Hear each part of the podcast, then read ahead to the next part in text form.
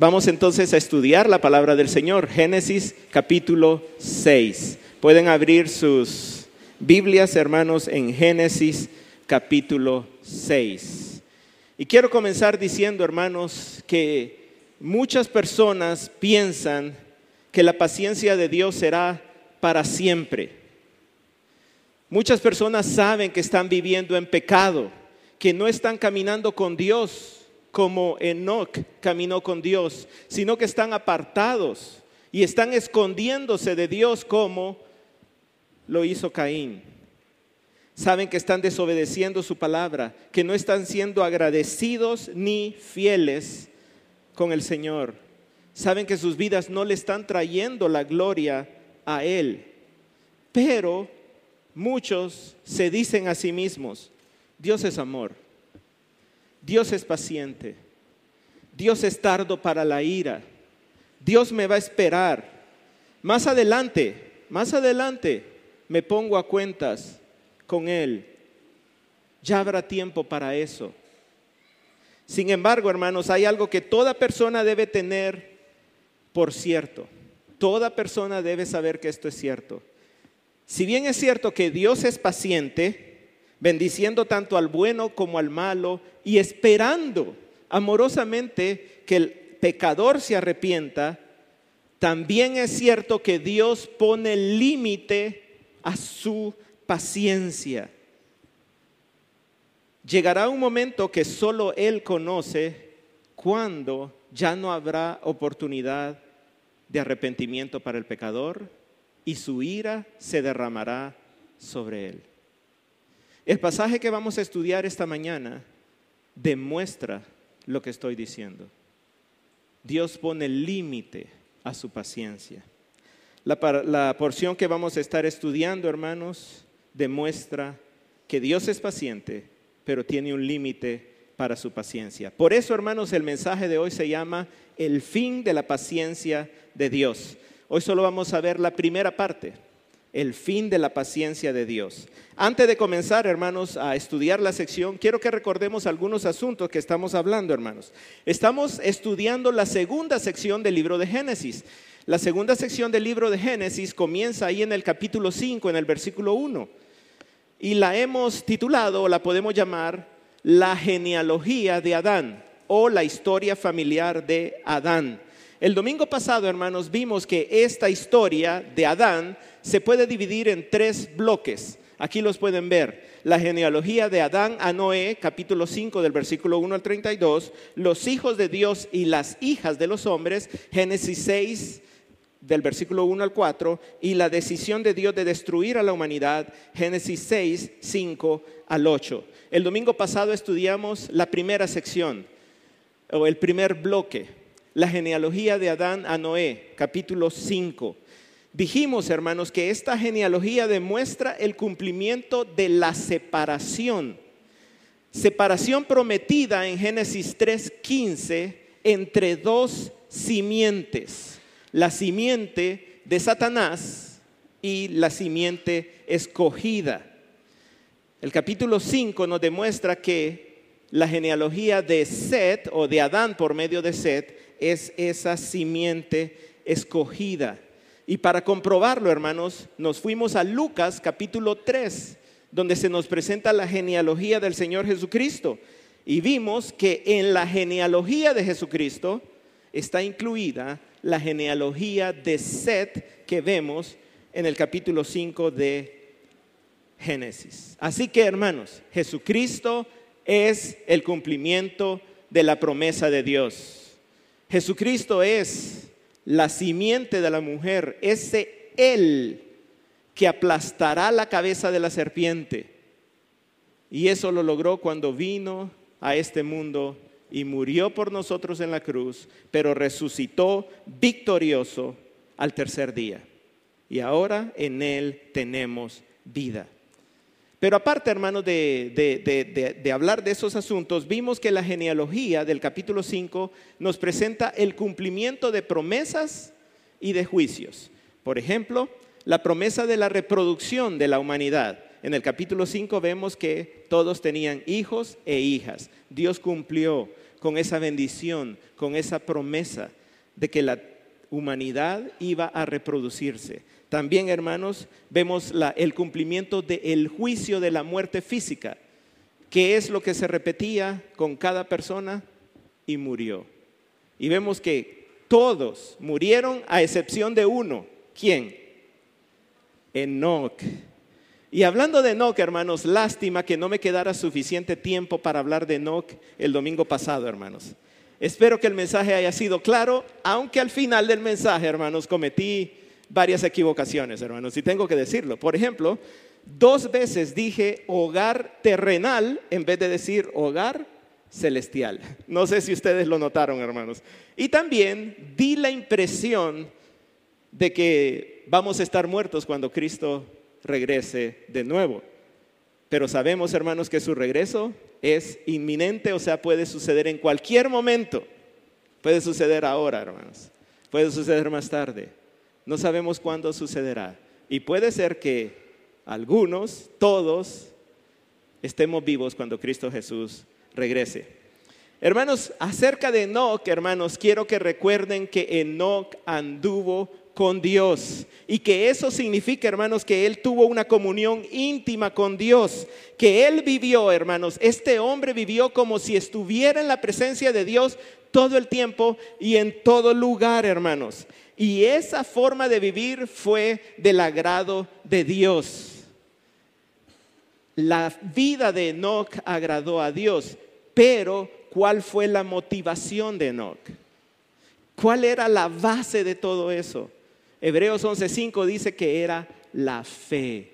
La fe en la promesa de Dios, la fe en el Señor, hermanos. Así que si nosotros tenemos fe en Dios, debemos tener la misma motivación de Enoch, de caminar con Dios, de que Dios esté presente en nuestras vidas en todo momento y en todo lugar. Debemos tener esa motivación.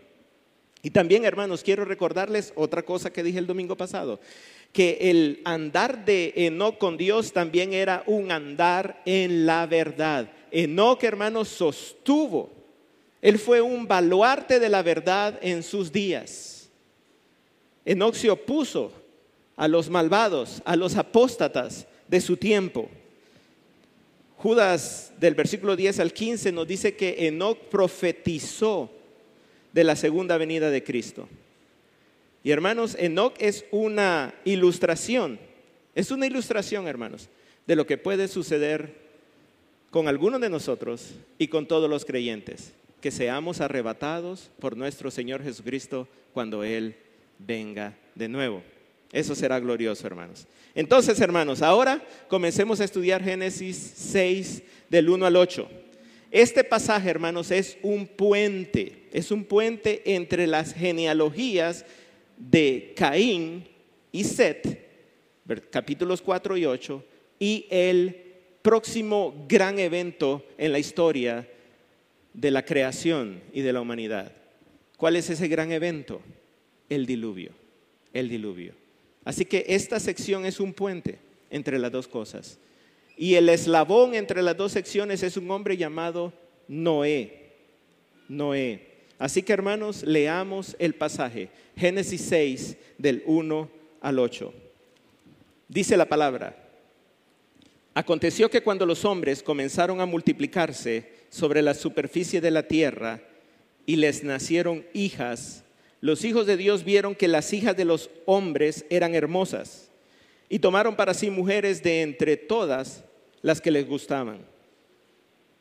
Entonces el Señor dijo, mi espíritu no luchará para siempre con el hombre, porque ciertamente él es carne. Serán pues sus días 120 años. Había gigantes en la tierra en aquellos días y también después, cuando los hijos de Dios se unieron a las hijas de los hombres y ellas les dieron hijos. Estos son los héroes de la antigüedad, hombres de renombre.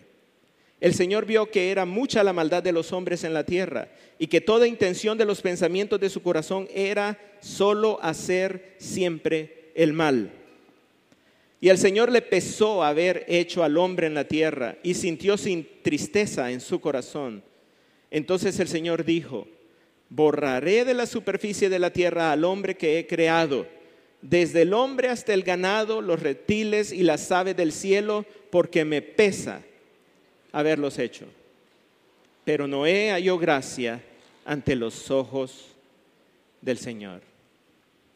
Hermanos, en este pasaje, el punto que me propongo demostrar, es decir, la propuesta, hermanos, es que Dios nos muestra tres razones que colmaron su paciencia. Tres razones que por las cuales él puso fin a su paciencia y lo llevaron a tomar la decisión de destruir a la humanidad. Sin embargo, hermanos, en medio de todo, la gracia de Dios brilla. ¿Qué debe provocar este mensaje, hermanos? El de este domingo y el del próximo domingo. ¿Qué debe provocar en nuestros corazones? Debe provocar, hermanos, tener temor de Dios. Tener temor de Dios. Reverencia entre el Señor. Sabiendo que es cierto, Él es amor, Él es paciente, él es bueno, Él es bondadoso, Él es tardo para la ira, pero también, hermanos, Él es fuego consumidor.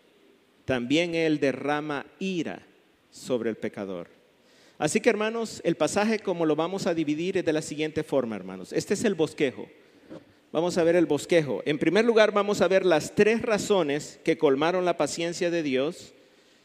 Y de entrada se las voy a dar, hermanos. La comunión o relación del hombre con los demonios, la corrupción de los líderes de los hombres, la depravación general del hombre. Esas son las tres razones. En segundo lugar, la decisión de Dios. Vamos a ver cuál fue la decisión de Dios en sí misma. ¿Qué fue lo que Dios decidió? Vamos a ver su paciencia y vamos a ver su dolor. Y por último vamos a hablar de la gracia de Dios, tanto a nivel personal como a nivel de toda la humanidad. Bien, hermanos, quiero decirles, hermanos, que voy a tratar de explicar este pasaje lo más sencillamente posible, hermanos. Voy a esforzarme, hermanos, por hablar bien claro y bien simple, hermanos, porque quiero que sepan, hermanos, que este pasaje es catalogado como uno de los más difíciles, más misteriosos, más enigmáticos, más controversiales en las escrituras. Y creo, hermanos, que cuando algo es tan complicado, mejor hablarlo con palabras simples, ¿no es cierto? Mientras más complicado es algo, mejor explicarlo con mayor simpleza, hermanos. Pero vamos a ver si puedo, hermanos. Quizá en algunos momentos ustedes se sientan como, esto está bastante denso, está bastante complicado, hermanos, pero tengan paciencia, hermanos, y traten de captarlo. De este pasaje, hermanos, nunca faltan las preguntas como, ¿Quiénes son esos hijos de Dios en Génesis 6.2? ¿Son demonios o son hombres? ¿Por qué si Dios dijo que las personas iban a vivir 120 años, vemos que en aquel tiempo personas vivieron mucho más y en este tiempo las personas no viven 120 años? ¿A qué se refieren esos 120 años? ¿Quiénes eran los gigantes en Génesis 6.4? Como dicen algunas Biblias, los nefilín. ¿Quiénes eran esos? ¿Quiénes eran esos gigantes? Eran otra raza de seres humanos? ¿Eran una combinación de seres humanos con otras cosas? ¿O simplemente eran humanos muy grandes?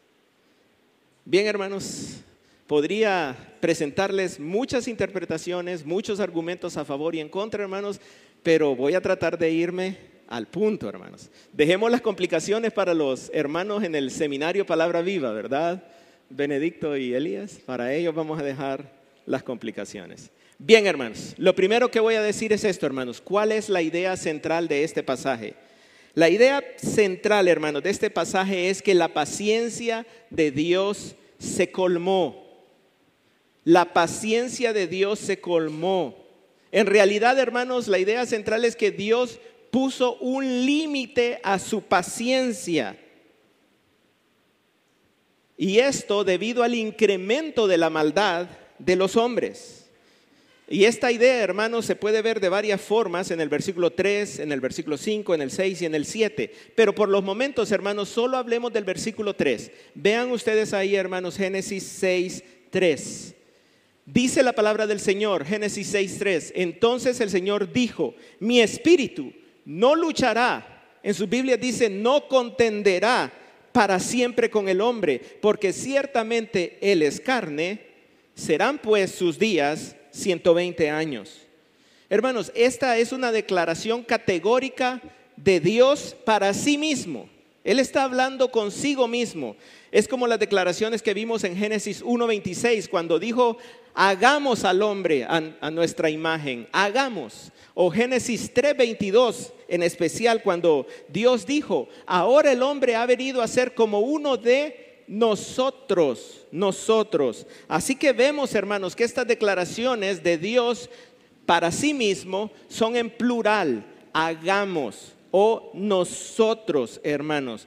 Y cuando estudiamos Génesis 1, dijimos que esas son anticipos, son como eh, preliminares, hermanos, de la doctrina de la Trinidad, la cual se revela con mayor claridad en el Nuevo Testamento, hermanos.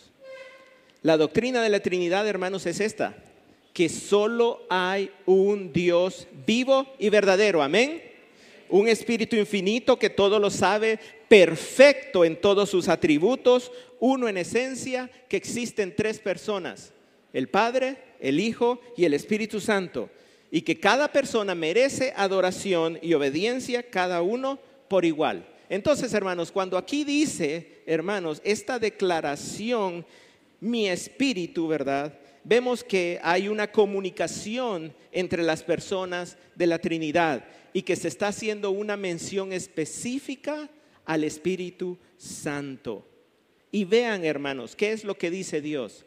Vean ahí el versículo 3, mi espíritu.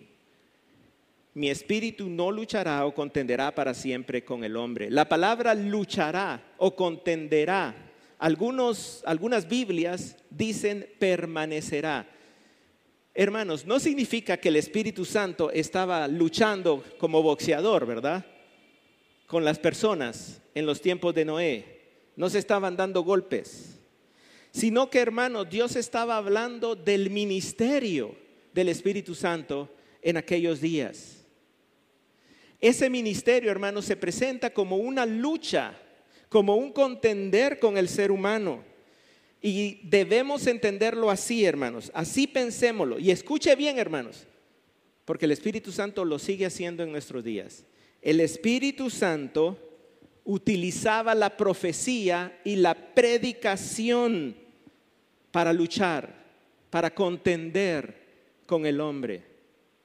Es decir, que el Espíritu Santo estaba utilizando la profecía y la predicación para redarguir al hombre para que se arrepintiera y creyera en su promesa, creyera en su palabra. ¿Cómo podemos comprobar eso, hermanos? ¿Habría predicación, había profecía en los tiempos de Noé, antes del diluvio? Claro que sí, hermanos. Recordemos, por ejemplo, que Jesucristo mismo se refiere a Abel como profeta. Y esto ya lo vimos, hermanos, cuando estudiamos el asesinato de Abel.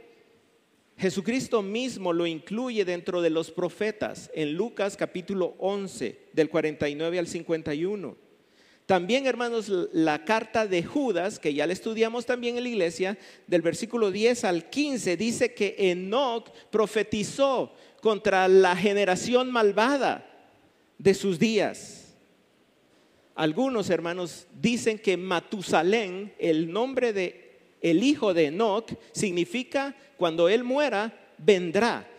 ¿Y qué es lo que vendrá? Dicen ellos, el diluvio. Y de hecho, Matusalén murió el año cuando Dios envió el diluvio. Entonces Enoch, hermanos, profetizaba y Enoch predicaba. También, hermanos, Pedro, el apóstol Pedro, en sus cartas, en segunda de Pedro capítulo 2, versículo 5, dice que Noé era un predicador de justicia.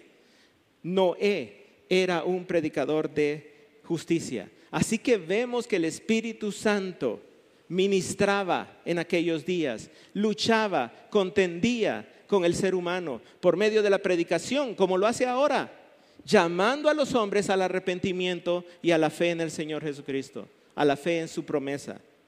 Sin embargo, hermanos, el ser humano rechazó, rechazó el ministerio del Espíritu Santo. El ser humano rechazó la predicación.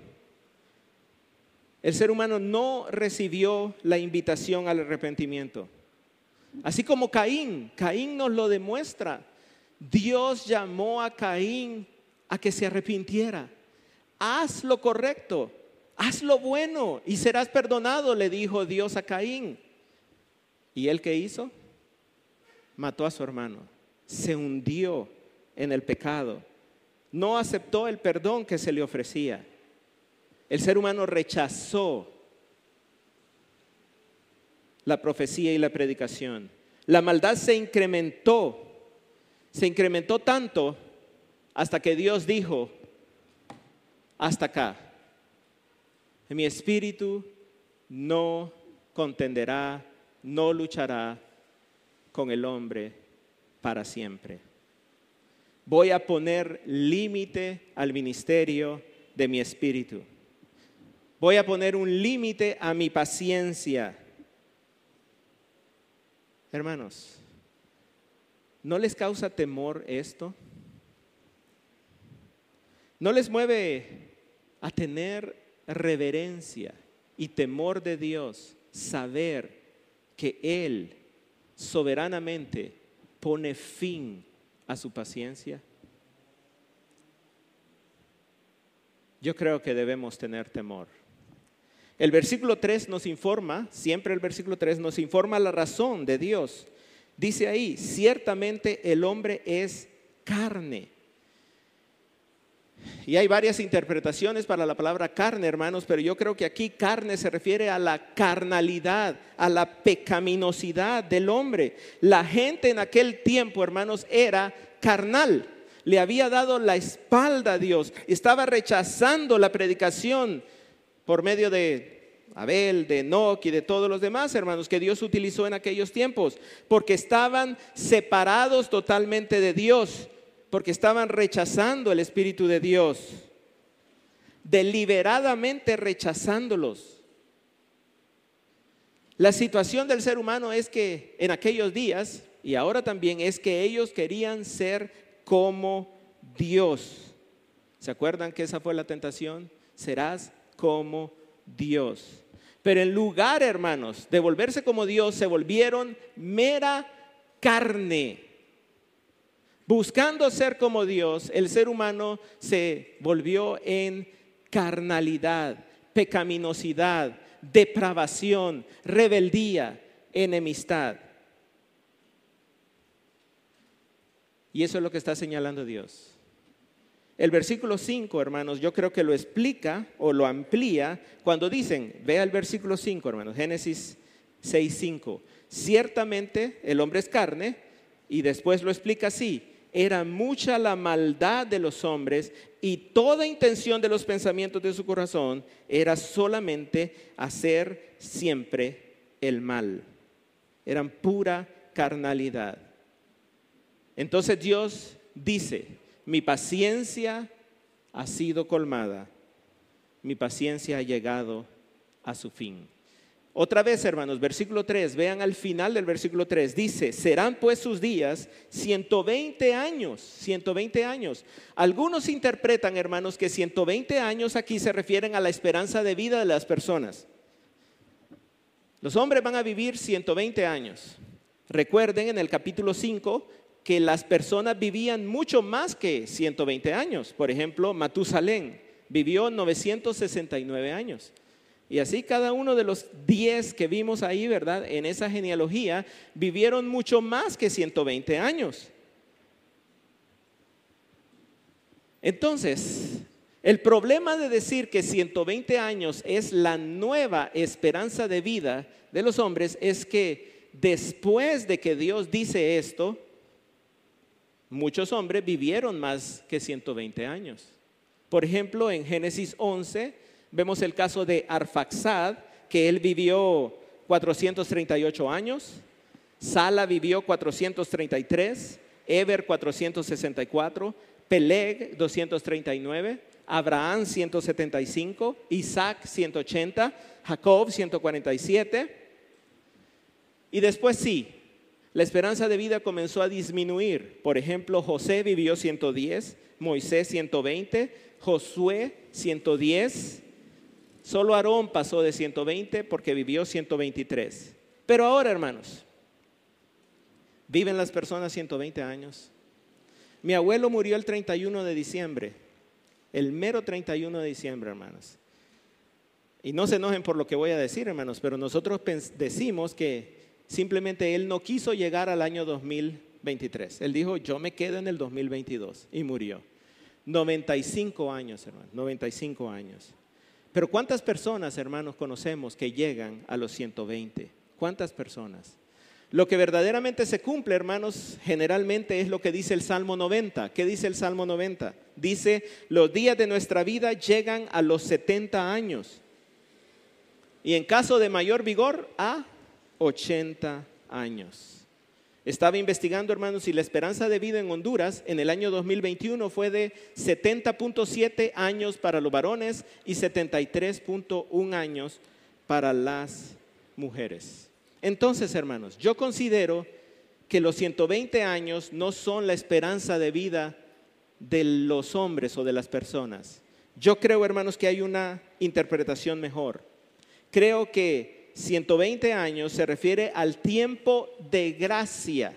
Oigan bien, el tiempo de gracia o el tiempo extra. Como cuando llegan los 45 minutos en un partido de fútbol y dan un tiempo extra, ¿verdad? Creo que es un tiempo extra de que Dios le concedió a la humanidad para que se arrepintiera, para que se arrepintiera. Porque después de los 120 años, Dios destruyó toda carne por medio del diluvio. En Primera de Pedro 3:20, si quieren no lo busquen o creo que está aquí, Primera de Pedro 3:20 dice, cuando la paciencia de Dios esperaba en los días de Noé durante la construcción del arca, en la cual unos pocos, es decir, ocho personas, fueron salvadas por medio del agua. Creo que a eso se refiere, a esa paciencia de Dios, ese último tiempo extra, adicional de paciencia. También en 2 de Pedro 2.5 dice lo siguiente, tampoco Dios perdonó al mundo antiguo, sino que guardó a Noé un predicador de justicia con otros siete cuando trajo el diluvio sobre el mundo de los impíos. ¿Qué dice Dios de Noé? Que es un predicador de justicia. Así que él seguía predicando, el Espíritu Santo seguía luchando con el hombre por otros 120 años hasta después derramar la ira de Dios. Hermanos, si tomamos eso como que 120 años es el tiempo en el que Dios va a destruir la humanidad, hermanos, entonces podemos decir que Dios pone un límite a su paciencia. Y podemos decir otra cosa, hermanos, que Dios es soberano. Porque miren, hermanos, sin que nadie lo obligara, sin que nadie se lo aconsejara, sin que nadie se lo pidiera, Él soberanamente decidió, este es el límite. 120 años más. Y después derramaré mi ira para destruir a la humanidad. Hermano o amigo que me escucha, examínese, examínese. ¿Está resistiéndose al ministerio del Espíritu Santo? ¿Está luchando contra el ministerio del Espíritu Santo? ¿Está rechazando la palabra de Dios? ¿Se está aferrando a su pecado y no quiere arrepentirse?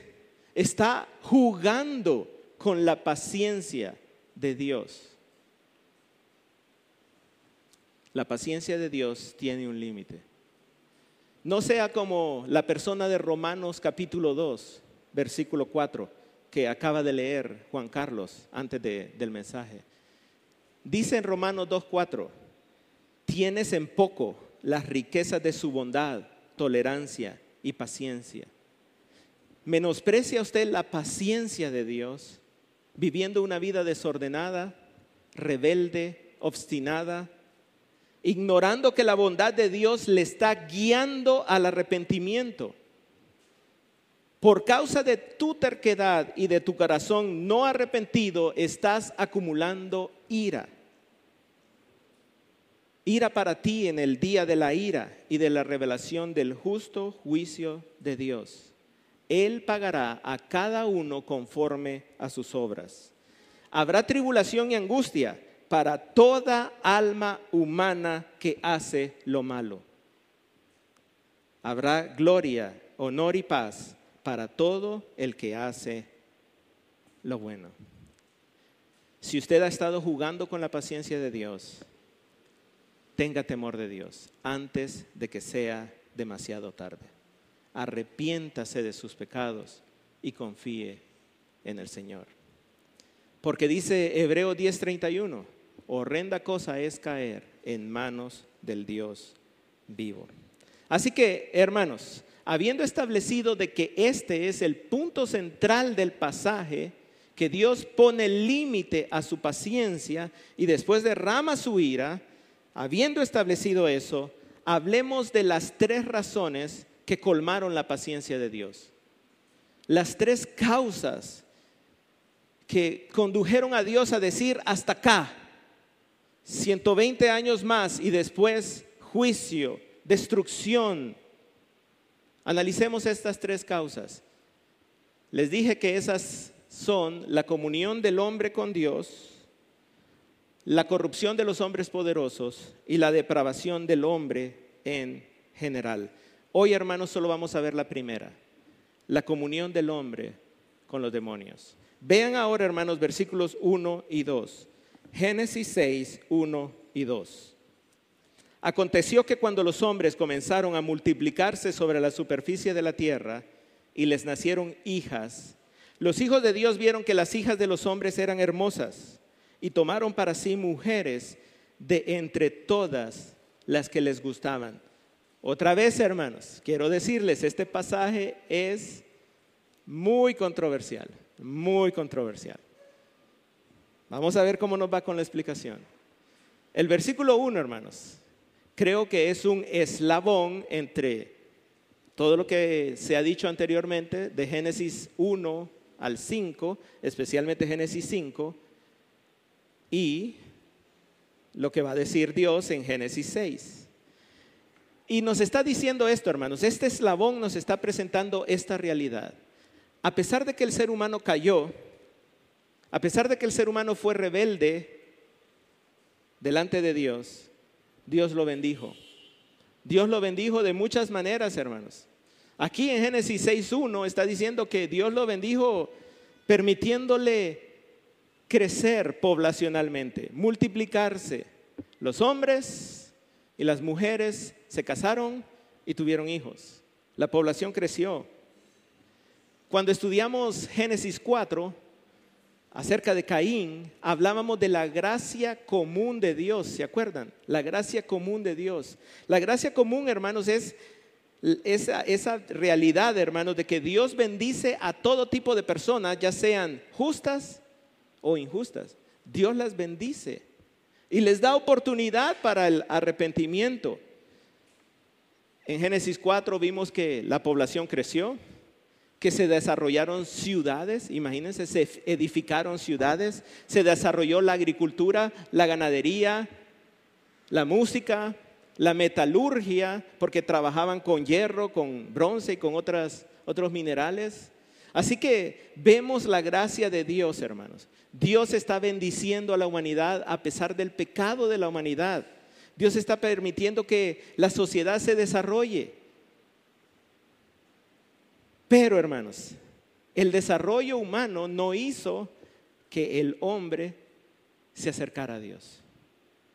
Todas esas bendiciones, hermanos, las familias, el procrear hijos e hijas, el llenar la tierra, dominar la tierra, no hizo que el hombre se acercara a Dios o que fuera agradecido con Dios.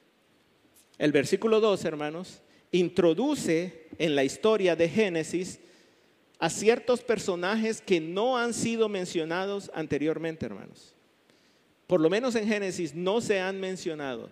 Estos personajes son los hijos de Dios. Literalmente, hermanos, hijos de Dios se puede traducir como hijos de Dios o hijos de los dioses, hijos de los dioses. Yo voy a llamarlos, hermanos, así, hijos de, de Dios, perdón, hijos de Dios. ¿Y qué dice acerca de estos personajes, hermanos? El versículo 2 dice que los hijos de Dios vieron a las mujeres que eran hermosas, que eran hermosas. Y obviamente, las mujeres, parte de la creación de Dios, son hermosas, hermanos, son hermosas. Y dice que los hijos de Dios tomaron entonces para sí mujeres de entre todas las que les gustaban.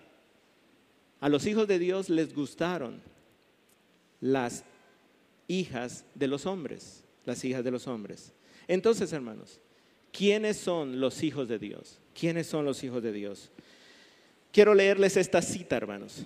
Los exégetas, o sea, los intérpretes bíblicos modernos, ofrecen tres tipos principales de interpretación. En primer lugar, los hijos de Dios son seres divinos o espirituales, no humanos. ¿Como qué? Como ángeles, como demonios o como espíritus. Esa sería la primera interpretación principal. Estamos hablando aquí de seres espirituales, divinos, celestiales, no humanos. En segundo lugar, la interpretación es que los hijos de Dios son hombres superiores, o sea, reyes, gobernantes, gente en autoridad, gente poderosa. Esa es otra interpretación. Son hombres, como cualquier hombre, pero poderosos, en autoridad, en tamaño, en fuerza, en etcétera.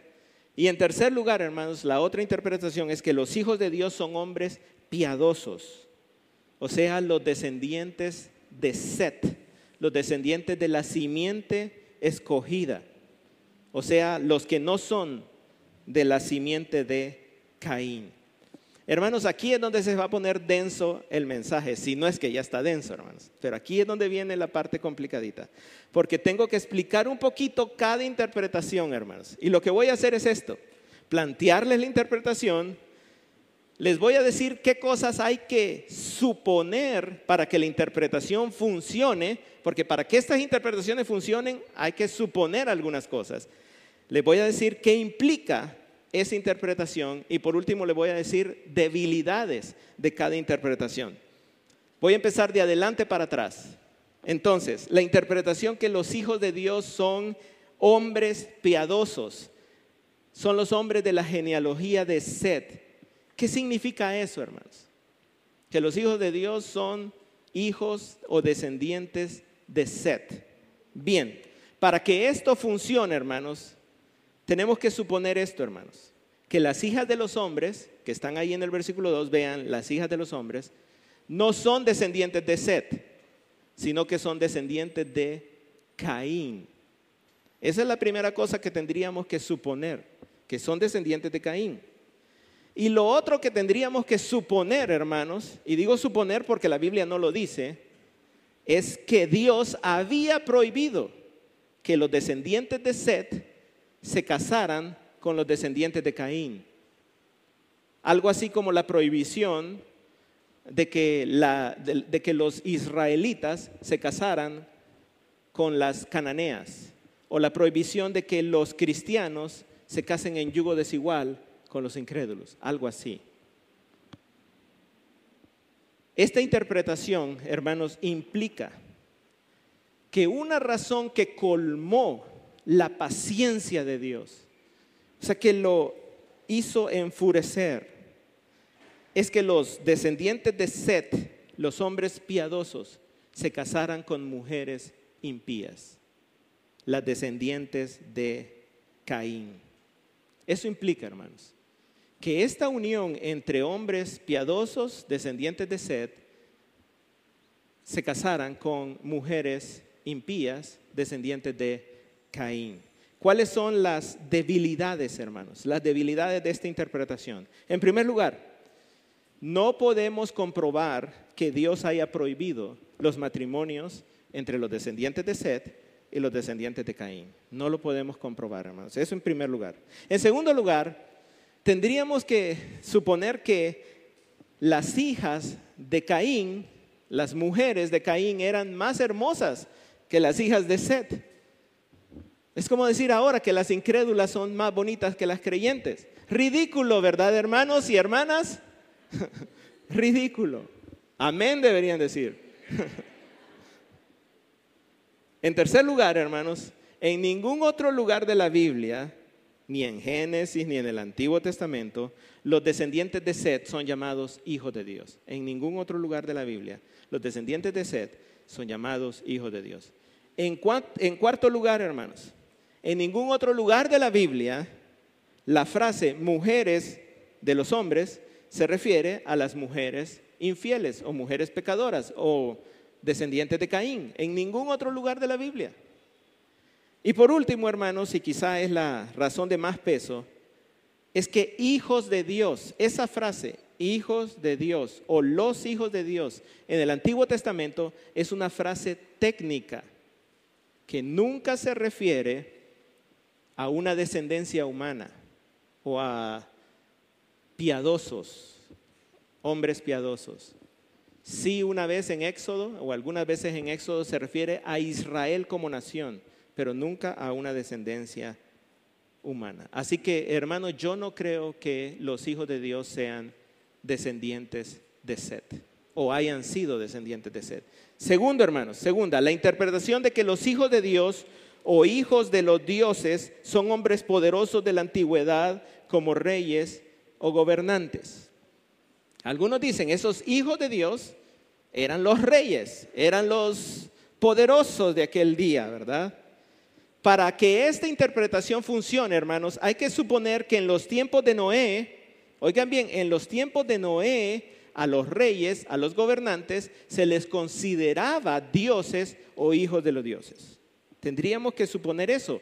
Y lo otro que tendríamos que suponer es que estos hombres poderosos, estos gobernantes, estos reyes, cometieron algún tipo de pecado escandaloso en contra del matrimonio. Por ejemplo, la poligamia, que se casaron con un montón de mujeres. Algunos hermanos apoyan esta interpretación porque en muchas mitologías mesopotámicas, egipcias, cananeas y de otro tipo, hermanos, a los reyes, a los faraones, se les consideraban la imagen de Dios el Hijo de Dios o Dios mismo. ¿Cuáles son las debilidades de esta interpretación, hermanos? Debilidades. En primer lugar, hermanos, si es cierto que en los tiempos de Moisés a los faraones, a los reyes, se les consideraba dioses o se les consideraba hijos de los dioses, eso es cierto. Pero no sabemos si eso era cierto en los tiempos de Noé. Y Génesis 6 se refiere a los tiempos de Noé, los tiempos de Noé. En segundo lugar, hermanos, en ningún otro lado del Génesis del Antiguo Testamento o de la Biblia se le llama hijos de Dios a un grupo de reyes o a un grupo de gobernantes o a un grupo de gente poderosa. Otra tercera debilidad, hermanos, es que el texto dice que los hijos de, los, Dios, los hijos de Dios tomaron para sí mujeres. Eso significa que se casaron con las que les gustaban, pero no necesariamente eso implica poligamia. Puede ser, puede ser que hayan tomado muchas mujeres, cada uno de ellos tomó muchas mujeres, puede ser, pero el texto no lo dice con toda claridad. Lo que sí dice, hermanos, y eso hay que tenerlo bien, bien presente, es que se casaron con ellas. Porque donde dice tomaron para sí mujeres, esa era una frase legal que significaba casarse, casarse. Se casaron con mujeres. Así que, hermanos, yo, yo creo que los hijos de Dios no eran reyes, no eran gobernantes, no eran hombres poderosos. Viene entonces la tercera interpretación los hijos de Dios son, no son seres humanos, no son seres humanos, son seres de otro tipo, espirituales, al final de cuentas, ángeles caídos. Para que esta interpretación funcione, hay que suponer que los ángeles estaban activos en el mundo y podían intervenir en los asuntos humanos. Eso hay que suponer, que los ángeles estaban activos en el mundo y podían intervenir. Otra cosa que hay que suponer es que la clave de este pasaje, hermanos, la clave de este pasaje son esas frases de Dios y de los hombres, de Dios y de los hombres. O sea que es un asunto de diferente naturaleza, de diferente procedencia, de diferente esencia u origen. Hijos de Dios marca una procedencia, un origen, una esencia diferente a hombres o de hombres. Así que lo que hay que suponer es que hijos de Dios es una criatura diferente a hijos de los hombres, por ejemplo. Hijos de Dios no son hijos de hombres, son cosas diferentes. Esta interpretación implica, y aquí viene el punto hermanos, que la razón que colmó la paciencia de Dios fue que ángeles y humanos entablaran una relación, una comunión en este caso, matrimonios. Hay varias debilidades, hermanos, pero como esta es la postura que yo creo, no les voy a decir cuáles son las debilidades, para que me crean, ¿verdad? No, hermanos, no se les voy a decir, hermanos, porque, como les dije, no quiero meterme a tanta cosa técnica, hermanos. No quiero meterme a tanto. Solo un ejemplo. Un ejemplo. Por ejemplo, algunos dicen que no pueden ser ángeles porque Jesús en Mateo 22:30 dijo que en la resurrección ni se casan ni son dados en matrimonio, sino que son como los ángeles de Dios en el cielo. Algunos dicen, Génesis 6:2 no pueden ser ángeles porque Jesús en Mateo 22 dijo que en la resurrección vamos a ser como los ángeles, que no se casan. Pero hermanos, más bien eso para mí apoya la postura de que fueron ángeles. Porque lo está diciendo es que Dios ha determinado que los ángeles no se casen. Entonces estos ángeles desobedecieron el mandato de Dios, es decir, violaron el orden establecido por Dios. Entonces, en lugar de ser una debilidad, para mí más bien es un apoyo. Eso provocó el fin de la paciencia de Dios. Entonces, rápidamente, hermanos, les voy a presentar aquí, hermanos, algunas razones por las cuales creo que los hijos de Dios son ángeles, específicamente demonios. Primera, es la interpretación que tiene más apoyo léxico y contextual, o sea, las palabras, el lenguaje, el vocabulario. ¿Por qué? Porque se establece una diferencia entre hombres e hijos de los hombres. Hay una diferencia ahí clara en el lenguaje. No es lo mismo de Dios que de hombres. Los hombres del versículo 1 son la humanidad. Las hijas de los hombres son hijas que les nacen a hombres. E hijos de Dios entonces son seres o criaturas que no les nacen a hombres. No les pueden nacer a los hombres, sino que son creados por Dios directamente. O sea, son ángeles. Otra razón, hermanos, esta no es tan buena, pero es importante, es que es la interpretación más antigua, la siguiente, hermanos. Es la interpretación más antigua, tanto entre judíos como cristianos. Por muchos siglos, hermanos, esta fue la interpretación. Los hijos de Dios eran demonios. Incluso algunas traducciones griegas traducían hijos de Dios directamente como ángeles. Traducciones muy antiguas, como el código alejandrino o la Septuaginta, directamente traducían hijos de Dios, ángeles. Y la más importante es la siguiente, esta interpretación es la única que tiene apoyo tanto en el Antiguo Testamento como en el Nuevo Testamento. Por ejemplo, hermanos, en Job, capítulo 1, versículo 6, capítulo 2, versículo 1, dice que se presentaron los hijos de Dios delante de Dios. ¿Y quién estaba entre, en medio de ellos? ¿Se acuerdan de la historia de Job? Cuando los hijos de Dios vinieron y se presentaron delante de Dios, ¿quién estaba en medio de ellos? Satanás. Satanás. Y verdaderamente, hermanos, hijos de Dios es una frase técnica en el Antiguo Testamento para referirse a los ángeles. En Job 38, 7 dice que los hijos de Dios se regocijaban y cantaban cuando Dios creaba las cosas. Entonces ahí está claramente hablando de ángeles. En Salmos 29, 1, 89, 6 habla de los hijos del poderoso, también se refiere a ángeles. En Daniel 3, 25, los cuatro que estaban en el horno de fuego, tres eran seres humanos y uno era un hijo de Dios, dice Nabucodonosor. Creemos que ser un ángel, o mejor dicho, el ángel, el gran ángel de Jehová, Jesucristo, una preencarnación. En el Nuevo Testamento, hermanos, Primera de Pedro 3, 18 al 20. ¿Saben qué? Busquemos Primera de Pedro 3, 18 al 20. Ese pasaje es clave. Primera de Pedro 3, 18 al 20. En ese pasaje, hermanos, específicamente habla de ángeles que desobedecieron en los tiempos de Noé. Primera de Pedro 3, 18 al 20. Mire lo que dice. Porque también Cristo padeció una sola vez por los pecados, el justo por los injustos, para llevarnos a Dios, siendo a la verdad muerto en la carne, pero vivificado en el Espíritu en el cual también fue, o sea, en espíritu fue y predicó a los espíritus encarcelados. Son demonios encarcelados. ¿Quiénes son? Versículo 20.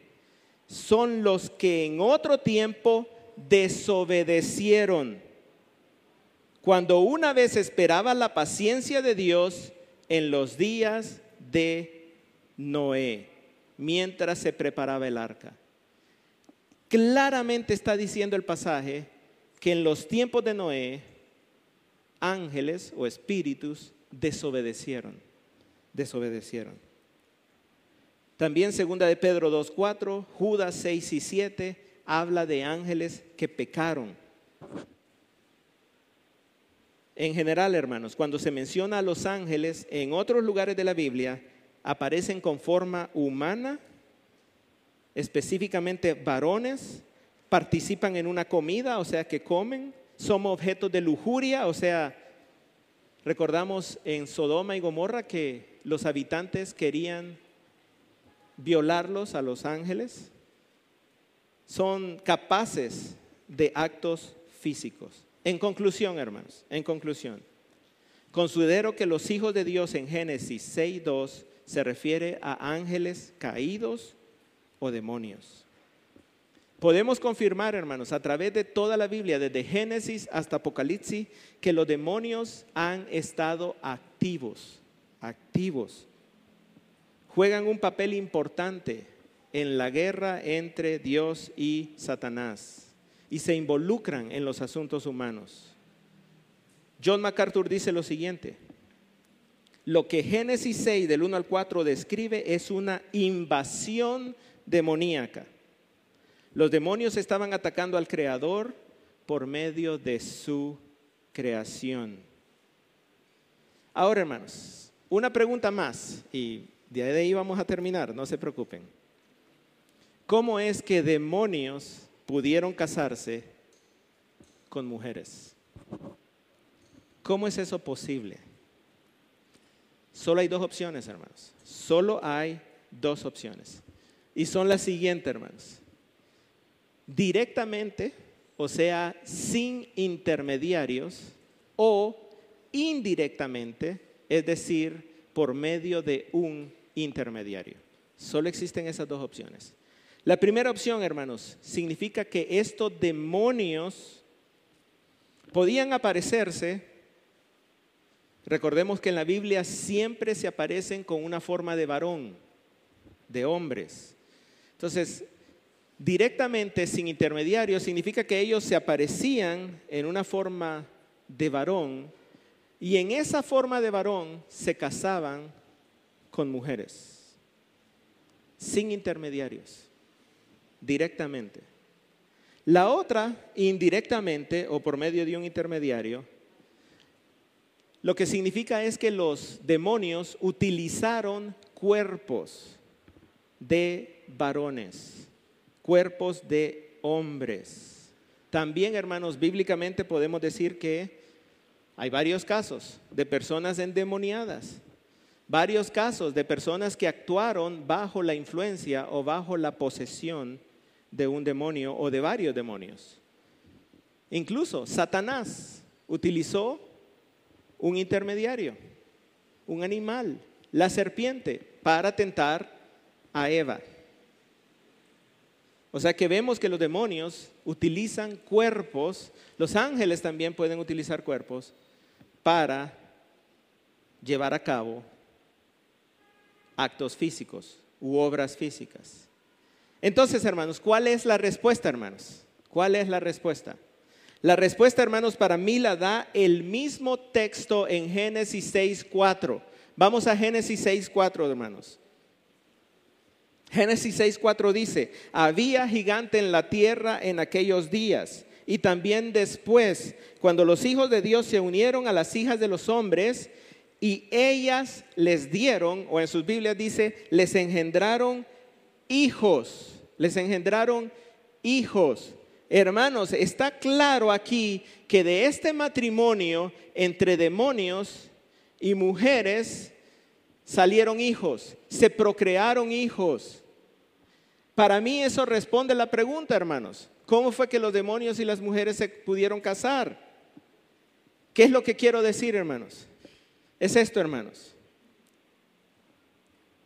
La única criatura en el mundo que puede engendrar hijos con una mujer es un varón. Es la única criatura en toda la creación que puede engendrar hijos con una mujer. Un ser humano varón, un hombre. Así que, si de estos matrimonios entre demonios y mujeres se produjeron hijos, obligatoriamente los demonios tuvieron que haber utilizado cuerpos de varones. Tuvieron que haber utilizado un intermediario, un intermediario. La bendición de procrear, de multiplicarse, es una bendición de Dios para el varón y para la mujer, que no se extiende a demonios, animales, ni a ningún otro tipo de criatura, ni siquiera se extiende a hombre con hombre y mujer con mujer. Ni siquiera eso se puede extender. Esa bendición, esa capacidad de tener hijos es algo que Dios solo le dio a un varón con una mujer. Los demonios, por muy poderosos que sean, no son capaces de engendrar hijos con una mujer. No son capaces. Eso sería, hermanos, un milagro portentoso. Y verdaderamente, dicho milagro portentoso ocurrió, pero solo una vez y jamás volverá a ocurrir. ¿Y saben ustedes cuándo ocurrió y quién lo llevó a cabo? El único ser capaz de tal milagro de engendrar un hijo con una mujer es el Espíritu Santo. Y eso fue lo que sucedió con nuestro Señor Jesucristo. Él es el Hijo de la Virgen. Él es engendrado por el Espíritu Santo. Vamos a Lucas capítulo 1, versículo 30 y 37. Entonces el ángel le dijo a María, María, no temas, porque has hallado gracia delante de Dios y ahora concebirás en tu vientre y darás a luz un hijo y llamarás su nombre Jesús. Vas a tener un hijo, María. Este será grande, será llamado Hijo del Altísimo, y el Señor Dios le dará el trono de David, su padre, y reinará sobre la casa de Jacob para siempre, y su reino no tendrá fin. Entonces María le preguntó al ángel, ¿cómo puede ser posible? si soy una virgen, si no conozco varón, ¿cómo este milagro puede llegar a ser? ¿Cómo yo, sin conocer un hombre, puedo llegar a tener un hijo. En otras palabras, no hay otra forma. Pero el ángel le dijo, el Espíritu Santo vendrá sobre ti y el poder del Altísimo te cubrirá con su sombra, por lo cual también el santo ser que nacerá será llamado Hijo de Dios, porque para Dios no hay nada imposible. Pensar que demonios y mujeres, sin intermediarios, sin utilizar cuerpos de varones, pudieron haber engendrado hijos es atribuirle ese poder a los demonios que solamente el Espíritu Santo tiene. Es decir, que es atribuir que los demonios pueden hacer lo mismo que el Espíritu Santo. Ahora bien, hermanos, la conclusión es esta. Ya, ya sea que usted crea que los demonios lo hicieron directamente, sin intermediarios, o indirectamente, con intermediarios. El punto es que se casaron con mujeres y engendraron hijos. Y eso demuestra, hermanos, que el ser humano les abrió la puerta. El ser humano los recibió. El ser humano les dio la bienvenida. Estuvo dispuesto a tener comunión con ellos. Si fue directamente, entonces las mujeres le dieron la bienvenida. Ellos las vieron hermosas y quizá las mujeres los vieron hermosos a ellos y dijeron, con eso me voy a casar. Pero al final de cuentas implicaría que la mujer o las mujeres les dieron la bienvenida. Quisieron tener una comunión con ellos. Si fue indirectamente, o sea que los ángeles utilizaron cuerpos de varones, que así fue, entonces fueron los varones los que le abrieron la puerta a los demonios. Fueron ellos los que los invitaron a utilizarse. Los varones estuvieron dispuestos a relacionarse con demonios. Un pastor dice, ¿Qué hace que Dios intervenga y destruya a toda la humanidad? ¿Qué es lo que provoca que la paciencia de Dios llegue a su fin? Bueno, los primeros cuatro versículos de Génesis 6 nos dicen que la maldad del hombre había alcanzado tal proporción que se habían involucrado en relaciones demoníacas. No solo no buscaban a Dios, no solo no se esforzaban por conocer a Dios, sino que perseguían a los demonios. El ser humano estuvo dispuesto a relacionarse con los demonios, quizá para evitar la muerte, eso es lo que muchos piensan, el ser humano quería evitar la muerte y por eso se relacionó con los demonios, para ser como Dios, para tener poder, para tener riquezas, por la codicia, por la avaricia, por todas esas cosas. Hoy en día, hermanos, hoy en día muchas personas siguen dispuestas a tener comunión con Satanás y los demonios, con los mismos motivos de antes. Personas se relacionan con los demonios para tener dominio sobre los demás, para adquirir riquezas, para conocer el futuro, para realizar supuestos milagros, para sanarse de alguna enfermedad, para hablar con un familiar que ya falleció o simplemente para vivir más. Muchos están participando en sectas satánicas, en brujería, hechizos y adivinación. Otros le oran y adoran a Satanás, a los demonios o incluso a los ángeles buenos.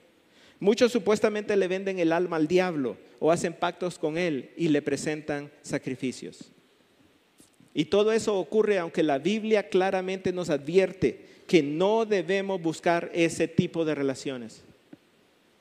La Biblia claramente nos, advierte resistid al diablo, resistidlo. La Biblia claramente nos advierte que tenemos una lucha contra él y no debemos tener una comunión con Él. Recuerden, hermanos, lo que vimos en Génesis capítulo 1 y 2. El ser humano fue creado para tener relación con Dios, con su cónyuge en el matrimonio y el uno con el otro. Seres humanos con seres humanos, en la familia y en la sociedad. No para tener comunión con los demonios. Cualquier relación que el ser humano busque con seres espirituales que no sea Dios es abominable.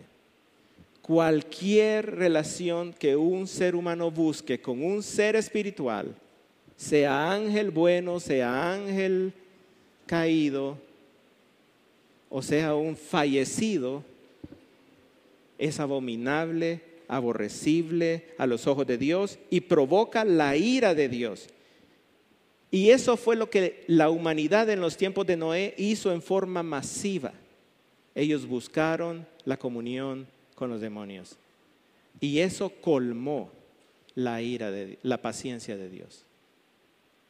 Eso es la primera razón por la cual Dios dijo, hasta aquí, hasta aquí, voy a destruir a toda carne. Si alguno ha practicado este pecado, sepa que en Jesucristo hay perdón. Confiéselo, arrepiéntase de él y Dios le perdonará y le limpiará. Seguimos con la segunda parte de este mensaje el próximo domingo, hermanos. Que Dios le bendiga.